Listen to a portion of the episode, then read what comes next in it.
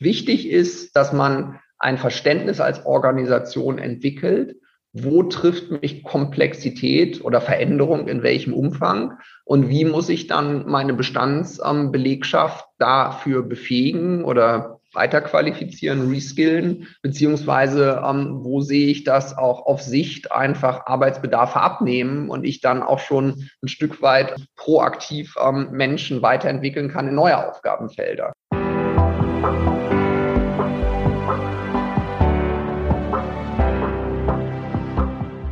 Willkommen bei Breakfast Briefings, dem Management-Podcast von Business Circle. Erleben Sie Persönlichkeiten, die Sie inspirieren, bereichern und Ihr Fachwissen mit Ihnen teilen, weil Wissen verbindet.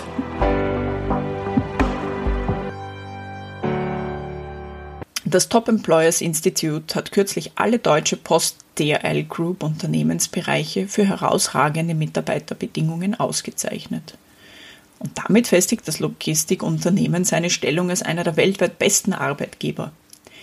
Besonders hohe Bewertungen gaben die Experten für die Bereiche Geschäfts- und Personalstrategie sowie Führung und Unternehmenskultur. Dr. Thomas Ogilvy ist Personalvorstand der Deutschen Post DHL Group. Er sagt unter anderem, unser engagiertes Team ist unser größtes Kapital und der Schlüssel zum Erfolg. Und das wollten wir natürlich genauer wissen.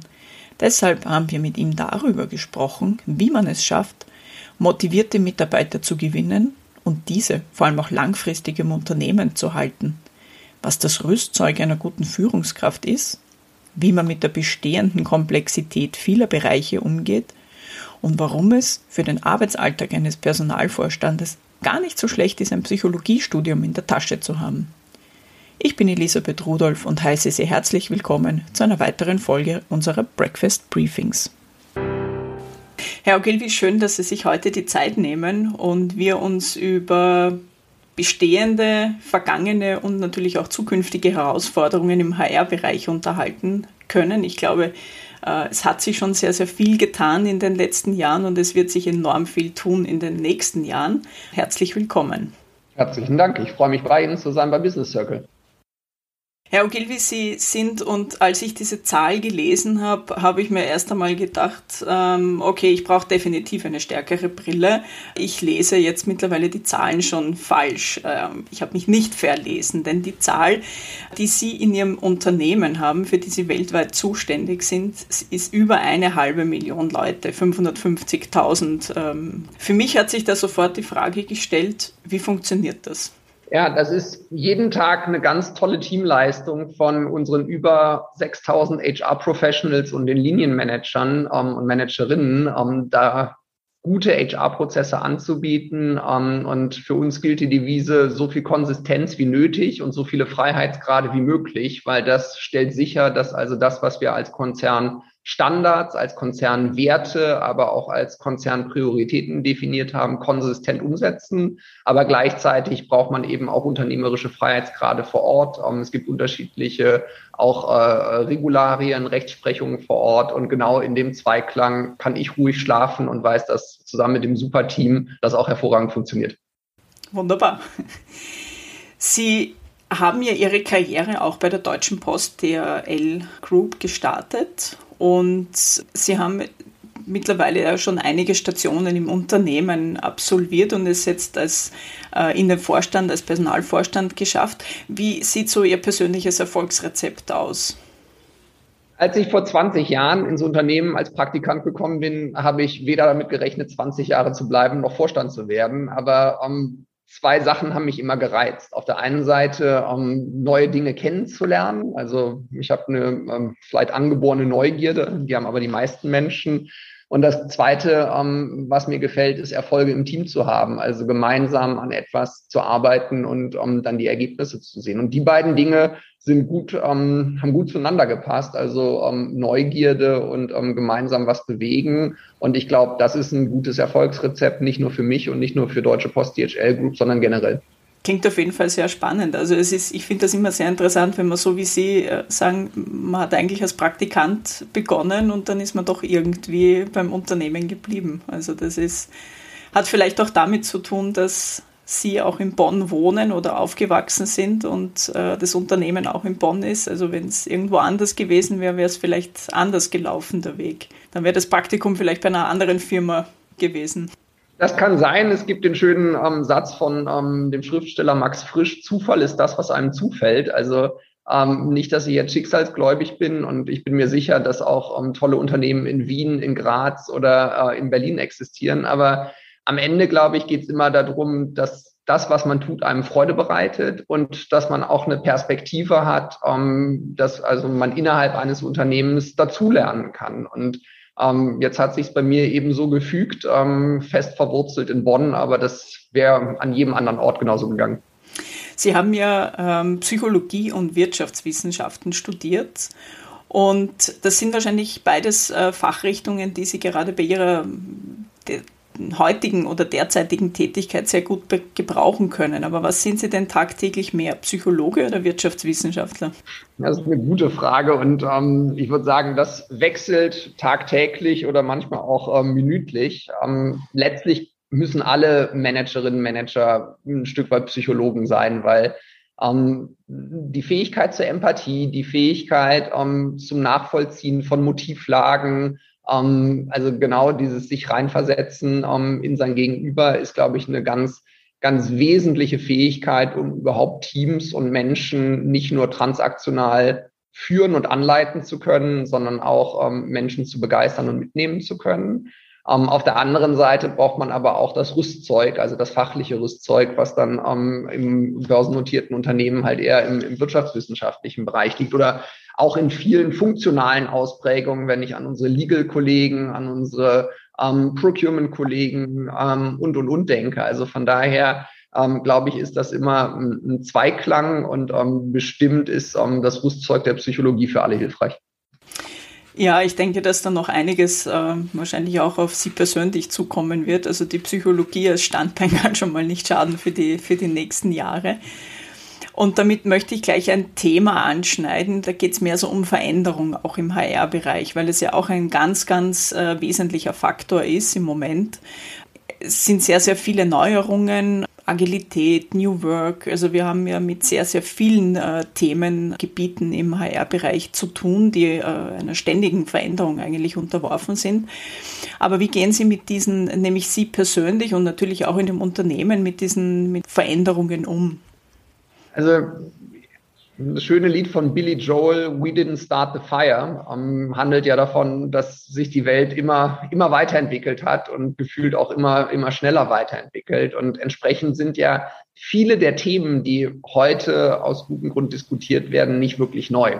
Ähm, Anfang der 2000er Jahre ähm, kam schon exakt ähm, das Thema auf, was macht denn Technologie oder Digitalisierung ähm, mit uns als Gesellschaft, aber auch mit Wirtschaften. Ähm, da kam auch schon vor ähm, über 20 Jahren im Rahmen der Globalisierungsdebatte das Thema auf, wie manage ich eigentlich Teams, die alle nicht am selben Standort sitzen. Also das sind ja Themen, die uns, uns lange begleiten. Und ähm, vielleicht hat ein Stück weit ähm, jetzt zusammen mit Corona und zusammen auch mit der Massenmarktdurchdringung und der Digitalisierung ähm, das so einen gewissen Tipping Point erreicht, dass es eben tatsächlich in aller Munde ist. Und wenn Dinge so in aller Munde sind, muss man sich ja immer darauf konzentrieren, was ist eigentlich das Geräusch und was ist das Signal, also was ist der darunter liegende Faktor. Und ähm, dann kommt man relativ schnell dazu, dass sich zwar die Werkzeuge verändern und vielleicht auch die Methoden, aber die Grundprinzipien ja gleich bleiben. Es geht immer noch darum, einen verlässlichen Rahmen, Verbindlichkeit zu geben, ähm, in dem ähm, Organisationen navigieren können und auch klar für Mitarbeiterinnen und Mitarbeiter ist, was ist meine Aufgabe. Und es geht auf der anderen Seite ähm, darum, inwieweit schaffe ich ein Commitment, inwieweit schaffe ich ein Neudeutsch Sense of Belonging oder auch eben die Motivation und das Engagement, mich für mein Unternehmen einzusetzen. Und also diese beiden Effizienz und Engagement, wenn Sie so wollen. Diese beiden Pole ähm, gelten schon länger und ich glaube, das ist auch was, was das Rüstzeug für jede Führungskraft sein sollte.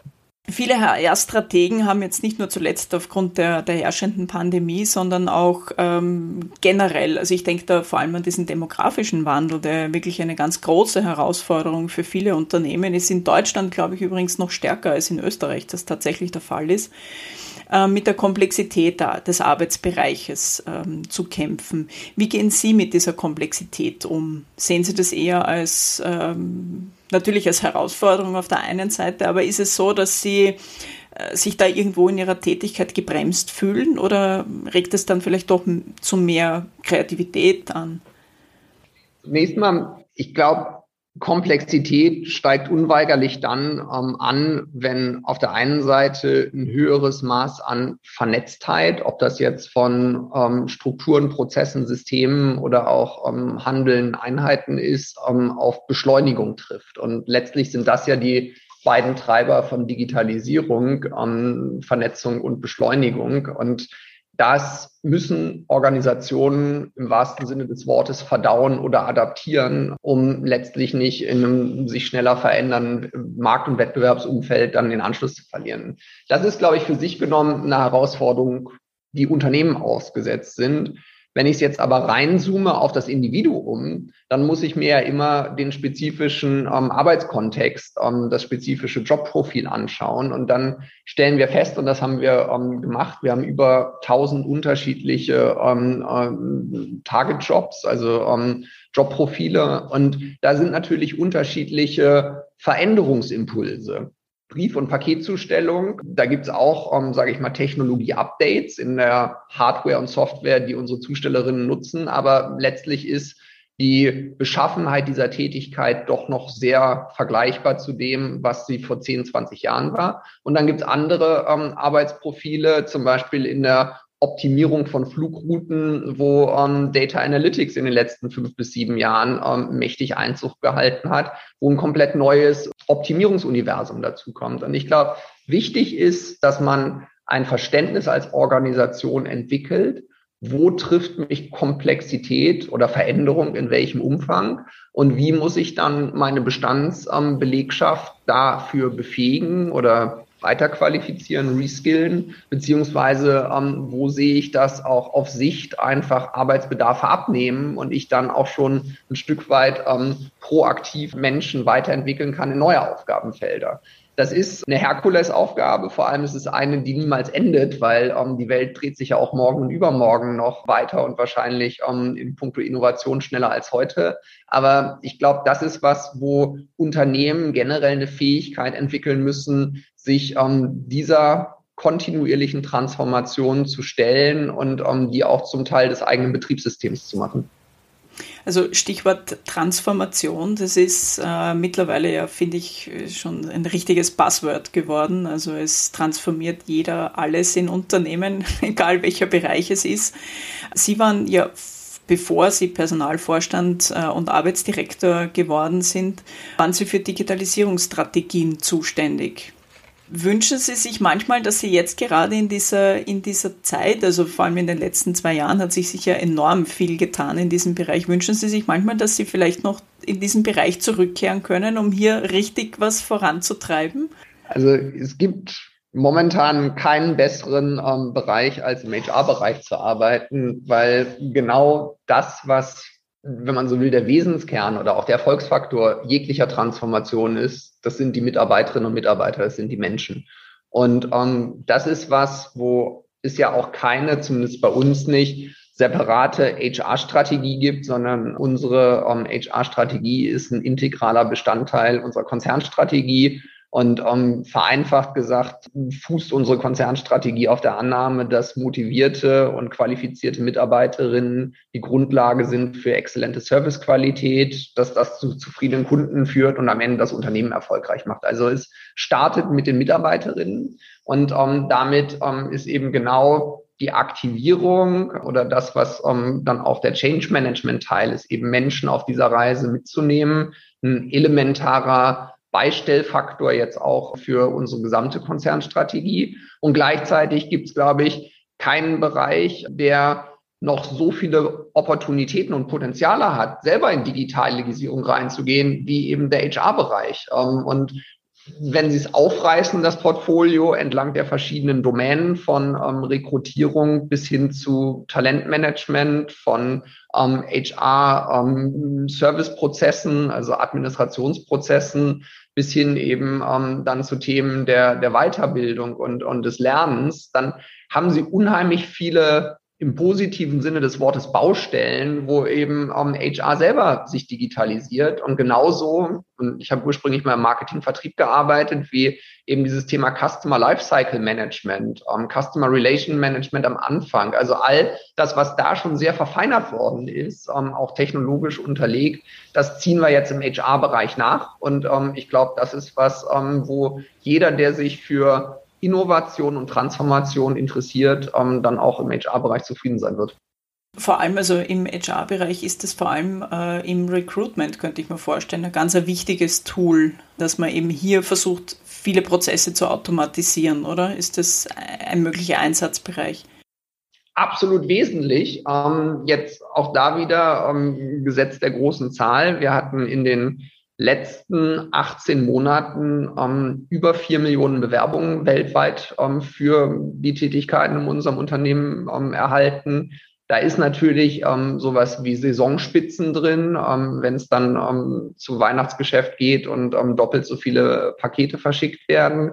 Da drin ist auch das organische Businesswachstum und natürlich auch Fluktuationsmanagement. Aber vier Millionen Bewerbungen wollen äh, im wahrsten Sinne des Wortes bearbeitet werden und das macht man nicht mehr so wie früher ähm, mit dem Stapel ähm, der einzelnen Anschreiben und CVs, sondern das muss genau so automatisiert oder, oder äh, wenn man so will, industrialisiert ablaufen wie, wie andere Massenprozesse, wo uns ähm, dann äh, genau das, was Bewerbermanagementsysteme anbieten, eine große Prozesshilfe ist. Aber wesentlich ist dann auch, dass man die Sachen Ende zu Ende denkt, dass man im Prinzip von vornherein beim Recruiting-Eingangskanal die Weichen so stellt, dass ohne weitere manuelle Intervention, wenn es dann zu einer Einstellung kommt, ähm, die Daten in HR-Stammdatensystem übertragen werden. Das ist auch einer der Gründe, warum mittlerweile bei mir im Team viele arbeiten, die gar keinen HR-Background haben, sondern aus dem ähm, IT- und Prozessumfeld kommen, die im Vertrieb gearbeitet haben, um jetzt eben genau dieses ähm, Ende-zu-Ende optimieren dann auf eine Domäne wie Recruiting zu übertragen. Und letzter Gedanke dazu, das hat natürlich auch einen enormen wirtschaftlichen Hebel. Und ähm, ich mache es jetzt nur mal äh, beispielhaft als Rechnung, wenn Sie also einen Euro Arbeitszeit oder das Äquivalent von einem Euro Arbeitszeit in der Bearbeitung einer Bewerbung ähm, einsparen, dann sind das eben ähm, bei vier Millionen Bewerbungen auf 18 Monate schon ähm, vier Millionen Euro Impact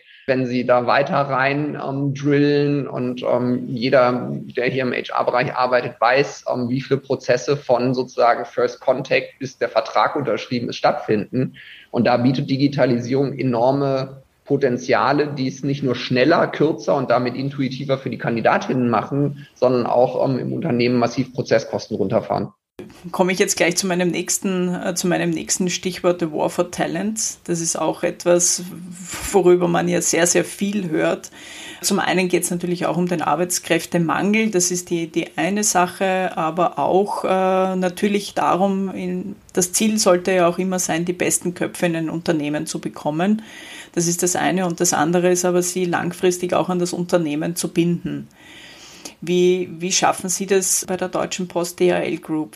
Zunächst mal, Sie haben völlig recht. Ähm, es, es gibt in vielen Märkten ein War for Talent, wobei Talent sich auf alle Funktionsbereiche übertragen lässt. Da sprechen wir gar nicht mehr nur über die hochqualifizierten Computerprogrammierer, sondern das bezieht sich gleichermaßen auf operative Tätigkeiten, auf ähm, funktionale Tätigkeiten, ob das Finanzen, Personal, ähm, Marketing, Vertrieb, Kundenservice ist, womit sich die Frage stellt, was ist der Hebel, was ist der Faktor, dass sich A, Kandidatinnen für uns als Arbeitgeber entscheiden, aber dann vor allem eben auch bei uns bleiben. Und das ist was, äh, wo wir den Anspruch haben, ein great company to work for all zu sein. Ähm, das werden wahrscheinlich die meisten Firmen sagen, aber dahinter verbirgt sich auch ähm, ein, ein System und eine Philosophie. Hinter for All, da haben Sie alles, was um, Diversity und Inclusion abdeckt. Also inwieweit bin ich als um, Arbeitgeber, als Unternehmen äh, attraktiv, egal um, ob von Geschlecht, sexueller Orientierung, ähm, sozialem, kulturellem Hintergrund, Religion etc. Dass ähm, also wir wirklich sagen, bei uns kann jeder, jede seine Fähigkeiten zeigen und ähm, hat dann auf der Basis auch ähm, die Anerkennung und auch die Fortkommensmöglichkeiten im Unternehmen. Das ist, wenn man so will, ähm, jetzt erstmal auf der auf der ähm, Werteseite in der ganz praktischen Ausgestaltung, und das ist was, wo wir sagen, wir müssen Menschen die Möglichkeit geben, ihr Leben lang zu lernen. Und diese Lernreise ist, dass wir sagen, wir brauchen zertifizierte Spezialisten in allem, was wir tun. Also sprich, im Prinzip, wenn sie zu uns in die Firma kommen, werden sie nicht nur eingearbeitet, sondern kriegen von uns, den habe ich heute sogar hier, nicht nur für Sie, sondern den habe ich immer da, ähm, auch wenn man das jetzt im Podcast nicht sehen kann, äh, gibt es bei uns einen Ausweis. Also man ähm, kriegt gewissermaßen ähm, einen, einen Ausweis mit einem Stempel, wie wenn man in ein Land reingereist ist, als Welcome to my company. Und dann sammle ich entlang ähm, meiner Reise im Unternehmen durch weitere Lernpunkte, durch weitere Lernstationen ähm, weitere Stempel. Und das ist was, wo wir eben sehen, nicht nur über, über diesen äh, Gamification-Ansatz, dass das auch eine Form von ähm, Zugehörigkeit bietet und bringt. Ähm, also die Inhalte, aber auch, ähm, wenn man so will, der Engagement-Teil, der damit einhergeht. Und ich glaube, das ist das, was ähm, unsere ähm, Express-Sparte zum ähm, besten Arbeitgeber weltweit dieses Jahr, letztes Jahr geführt hat. Also Nummer eins, Great Place to Work. Und das ist auch was, was ähm, glaubwürdig ähm, in die Kultur und in die Werte eines Unternehmens verankert sein muss und nicht nur ein Lippenbekenntnis sein ähm, darf. Und ähm, es muss glaubwürdig sein. Und ich glaube, diese Form von Glaubwürdigkeit oder auch die Ausgestaltung, die muss jedes Unternehmen für sich selbst konfigurieren und dann auch nicht darauf setzen, dass das nach drei Monaten gelernt und verstanden ist, sondern das ist ein ähm, langer Weg und da muss man konsistent und ähm, persistent sein, also viele Jahre aufrechterhalten und dann klappt das auch. Das ist äh, großartig. Äh, ich möchte es aber gerne für unsere Zuhörerinnen äh, auflösen beziehungsweise etwas deutlicher machen. Das war der Passport for Success, den Sie da zumindest jetzt in unserem Interview kurz in die Kamera gezeigt haben. Ein, ein kleines rotes Büchlein. Und äh, es ist wirklich ein interessanter Ansatz. Also so wie Sie gesagt haben, Gamification, das ist natürlich, könnte ich mir vorstellen, spricht gerade auch die jungen Arbeitnehmer und Arbeitnehmerinnen an, dass die da gerade sagen, okay, mein Ziel ist es, möglichst viele Stempel zu sammeln. Also genau, das, ähm, der Mensch ist ein Jäger und ein Sammler, zumindest evolutionär, und das genau. ähm, spielt damit rein. Ähm, ich habe auch gelesen, dass sich die deutsche, deutsche Post ARL Group ähm, auch jetzt gerade mit dieser Impfstoffverteilung äh, sehr engagiert hat bei UNICEF-Projekten und das letztendlich auch eine Art der Mitarbeiterbindung war. Und wenn ich es nicht äh, falsch im Kopf habe, dann waren das doch äh, circa ein Fünftel der Mitarbeiter weltweit, die sich an diesem Projekt beteiligt haben. Also circa 100.000 habe ich äh, im Kopf gehabt. Und ist das etwas, wo man sagt, okay, das ist wirklich, wenn man so, eine, so ein karitatives Projekt auch unterstützt, das fördert die Mitarbeiterbindung. Man, man, man gibt den Mitarbeitern auch das Gefühl, sie tun etwas Gutes mit ihrer Tätigkeit? Also unser Unternehmenszweck und ähm, damit dann auch vorgelagert ähm, jeglicher strategischen ähm, Ausdifferenzierung ähm, ist Connecting People, Improving Lives. Das ist das, was wir mit unserer Dienstleistung, egal ob im Express- oder ähm, äh, Luftfrachtgeschäft oder auch im, im Kontraktlogistikgeschäft äh, in der Postzustellung machen. Wir verbinden, wir verbinden Menschen, indem wir einfach also Versender, Empfänger, ähm, Produzenten, Konsumenten zueinander bringen. Und ähm, wir verbessern Leben, weil ähm, das einerseits natürlich die das Rückgrat dafür ist, dass Welthandel funktionieren kann. Ähm, und Welthandel ist ähm, der größte das größte Wohlstandsprogramm der letzten 100, 150 Jahre ähm, und der Garant dafür, dass auch zwischenstaatliche ähm, Kollaboration, ähm, Austausch und letztlich dann auch Stabilität stattfindet. Aber auch auf einer ganz persönlichen Ebene natürlich, weil das für viele Menschen die Möglichkeit gibt, darauf ihre Existenz aufzubauen, beziehungsweise ähm, Güter, die sie konsumieren müssen oder wollen, ähm, in Empfang nehmen zu können. Das Impfstoffdistributionsthema äh, ist ein gutes, ähm, wo wir ja eng mit äh, den Pharmaunternehmen, eng mit ähm, den ähm, verschiedenen Ländern zusammenarbeiten und in den letzten Pandemiemonaten insgesamt 1,6 Milliarden Impfvaccine in unserem Netz hatten. Und so gesehen also auch damit, selbst wenn wir es nicht erfunden haben und auch wenn wir es nicht verimpfen, aber doch ähm, ein wichtiges Bindeglied sind. Und das ist eine schöne Manifestation eben unseres Purpose Connecting People, Improving Lives. Und dazu gehört auch, und das ist die Zahl, die Sie richtigerweise im Kopf haben, dass wir auch ein Volunteering seit vielen Jahren etabliert haben. Das ist, sind unsere Go-Programme, also wo Mitarbeiter ähm, sich engagieren können in ihren Communities, in ihren ähm, Umgebungen, an ganz vielen Projekten mitzuwirken. Ob das von Mitarbeit in Hospizen ist. Ich habe dieses Jahr selber mitgemacht, wo wir ähm, für ähm, eine Inklusionsschule ähm, dann einen Spielplatz instand gesetzt haben. Also das kann ganz breit aufgefächert sein. Und das ist dann in der Tat was, wo es auch darum geht, an die Communities, an die ähm, äh, ja, Nachbarschaften, in denen wir sind, was zurückzugeben, was natürlich auch für unsere Mitarbeiterinnen eine tolle Sache ist, weil man damit gewissermaßen ihren eigenen ähm, Vierteln, ihren eigenen Nachbarschaften ähm, was Gutes tut. Und das mhm. alles greift dann ineinander, ähm, ist zwar nicht komplett ähm, durchorchestriert, aber macht ähm, diesen Anspruch Connecting People, Improving Lives sehr schön anfassbar und auch sehr glaubwürdig. Und es macht stolz irgendwo auch, denke ich mir. Und auch Muskelkater, nachdem ich dann den Spielplatz instand gesetzt hatte. Gut, das, äh, das kommt dann noch, das ist dann so das Workout on top. Das ja, gibt's, genau. gibt's gratis dazu die soziale Komponente in einem Unternehmen, die wird ja auch in den nächsten Jahren eine immer größer, größere Rolle spielen im ESG-Reporting. Also das ist ja auch ein ganz, ganz großes Thema äh, der nächsten Jahre. Äh, wenn man jetzt das S aus diesem Akronym herausfiltert, dann ist das eigentlich das, was in Ihren Arbeitsbereich hineinfällt. Ein paar Entwicklungen haben Sie jetzt schon genannt, aber wie, wie werden so zukünftige Entwicklungen ähm, aussehen? Also gerade auch jetzt mit Augenmerk auf dieses ESG-Reporting der Unternehmen. Letztlich ist ja dann in das in den ESG kondensierte Nachhaltigkeitsmomentum äh, eins, wo die Öffentlichkeit, aber vor allem auch Investoren ähm, auf zwei Sachen achten. Einerseits ist das, was Unternehmen tun, ähm, wenn man so will, risikofrei oder birgt keine Zukunftsrisiken in sich und B ist das, was in Unternehmen stattfindet, ordentlich gemanagt und ähm, ordentlich kontrolliert. Und wenn man also das mal als Grundlage der, der gesamten Nachhaltigkeitsdiskussion sieht, dann ist es absolut rational auf der ökologischen Seite zu sagen, auf Sicht werden Unternehmen, die ähm, CO2-Ausstoß nicht kontrollieren, ein Investitionsrisiko darstellen weil einfach Kapital sich dann attraktivere ähm, äh, Investmentmöglichkeiten suchen wird. Und die Sichtbarkeit, das Reporting ist ja dann, inwieweit hat man die Fähigkeit, die Transparenz und auch die Pläne, um ähm, eben genau diesen Weg, diese Transformation ähm, in Richtung einer dekarbonisierten Welt zu gehen. Und dasselbe, wenn auch mit einer anderen Nuance, gilt eben für das S und das G.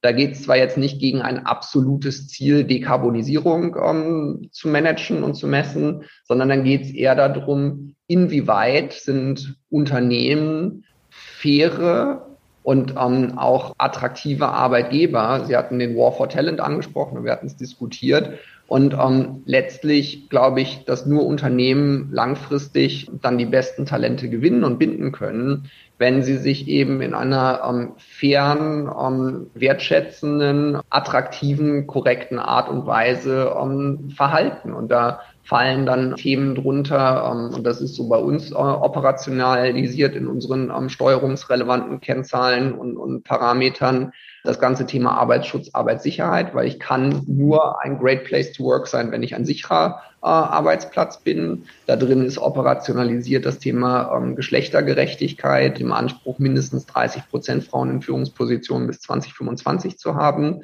Da drin ist operationalisiert äh, das ganze Thema ähm, Einhaltung von den Human Rights im erweiterten Sinne, also ähm, äh, in allen Märkten, in denen wir operieren. Ähm, und da drin ist operationalisiert, ähm, inwieweit es uns gelingt, eben Talente zu finden und auch zu binden. Und ich glaube, das sind alles Dinge, die schon sehr lange, wenn man so will, im Rahmen der HR-Arbeit Relevanz hatten, die jetzt aber durch das ESG-Reporting eine andere Form von Verbindlichkeit bekommen, nämlich ich muss das in dem äh, äh, im Reporting, in der Transparenz genauso hieb- und stichfest ähm, messen und reporten können, wie ich Finanzkennzahlen messe. Und es hat eben auch eine andere Sichtbarkeit und ähm, zusammen mit den Zielen, die ich genannt hat, habe natürlich auch eine andere nochmal ähm, Verbindlichkeit und einen anderen Wumms, wenn es dann darum geht, wie, wie näher ich mit dem an. Also das heißt, ich glaube, dass diese ESG-Agenda insgesamt hilft, den Reifegrad ähm, von HR-Organisationen zu steigern, gerade auf einer Datenseite. Und dass es eben dann auch nochmal jenseits der klassischen HR-KPIs ähm, neue Betätigungsfelder ähm, bietet, wo man eben dann ähm, Dinge auch sehr verbindlich und sehr transparent umsetzen kann und auch muss. Sie werden ja bei, der, bei unserer Veranstaltung der Power of People, der POP, äh, mittlerweile eine schon eine sehr ja, alteingesessene äh, HR-Veranstaltung bei uns, werden Sie ja sprechen. Aber Sie reden da natürlich oder sprechen da natürlich genauso wie jetzt aus der Sicht eines Global Players. Jetzt haben wir in, in Österreich natürlich, äh, ja, natürlich auch sehr, sehr viele Unternehmen, aber vielleicht doch in äh, kleiner strukturiert. Was können Sie denn so den kleineren Unternehmen mitgeben aus äh, letztendlich auch aus, aus Ihrer Erfahrung eines Global Players? Welche Do's und Don'ts oder, oder Tipps, Tricks, wie auch immer? Also ich glaube, letztlich steht die gesamte Wirtschaft und das ist ähm, ein Stück weit größenunabhängig und auch branchenunabhängig vor denselben Herausforderungen oder ähm, von denselben Hausaufgaben, wenn ich auf ähm, die Personal- ähm, und HR-Agenda drauf gucke.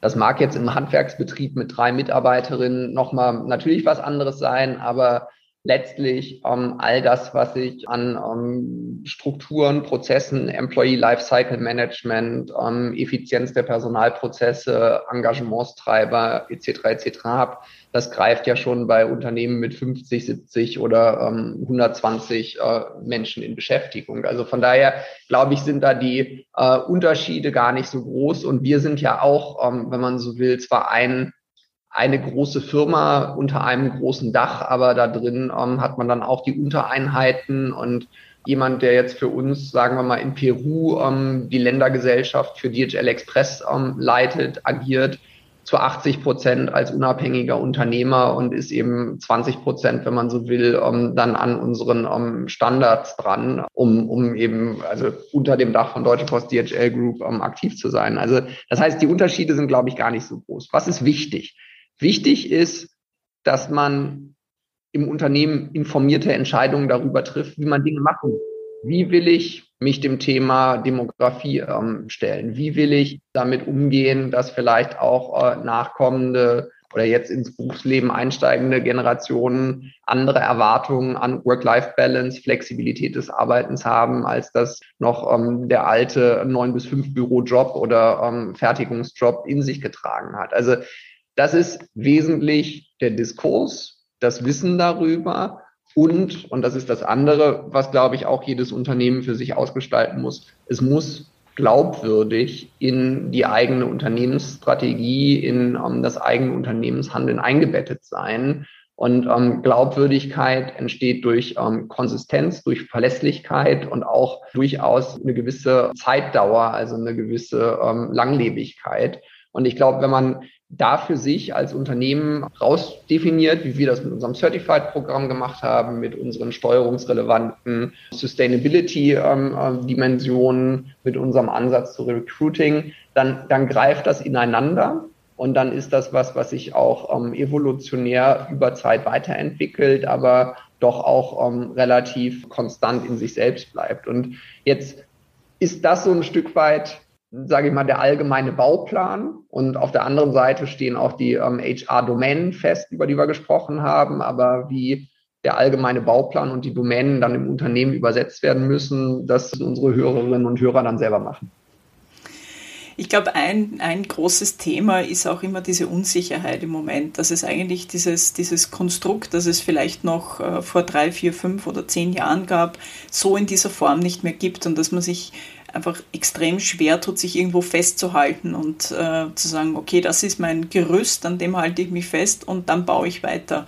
Wie kann man mit dieser, wie, wie schafft man es jetzt in den nächsten Jahren auch wieder diese Unsicherheit loszuwerden? Ich glaube nicht, dass wir versuchen sollten, sie loszuwerden, ähm, sondern ähm, damit umzugehen vielleicht.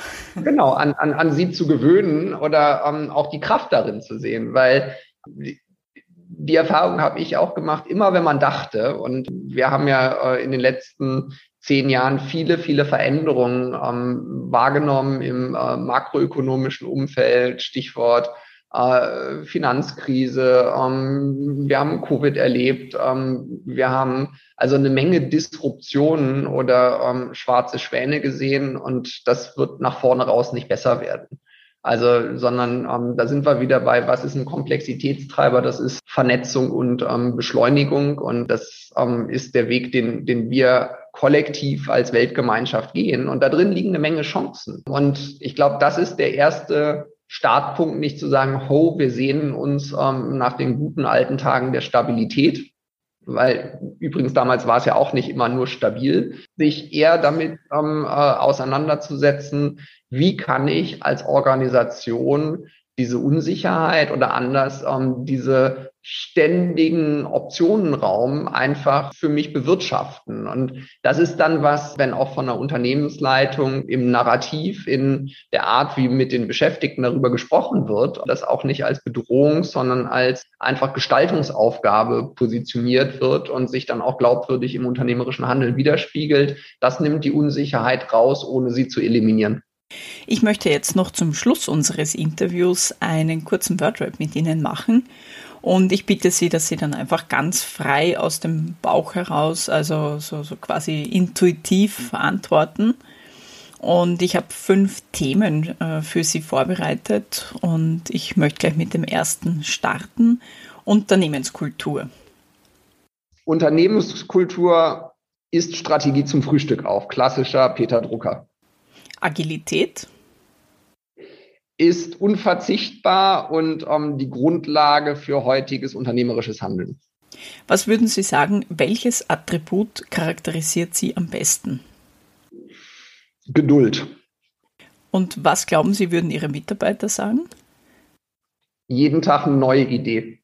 Wenn Sie in die Zukunft denken, was glauben Sie, welcher Bereich wird sich ähm, in Ihrem Unternehmen am stärksten verändern? Alle administrativen Bereiche. Wunderbar. Jetzt sind wir aber wirklich am, am Schluss unseres Interviews angekommen und ich danke Ihnen sehr herzlich für Ihre Zeit und die vielen Einblicke und letztlich auch Ansätze, die Sie unseren Zuhörern und Zuhörerinnen schon einmal mitgegeben haben. Und wir freuen uns schon jetzt ähm, auf Ihren Impuls bei der POP. Herzlichen Dank. Ich danke Ihnen, danke für das Gespräch, hat Spaß gemacht.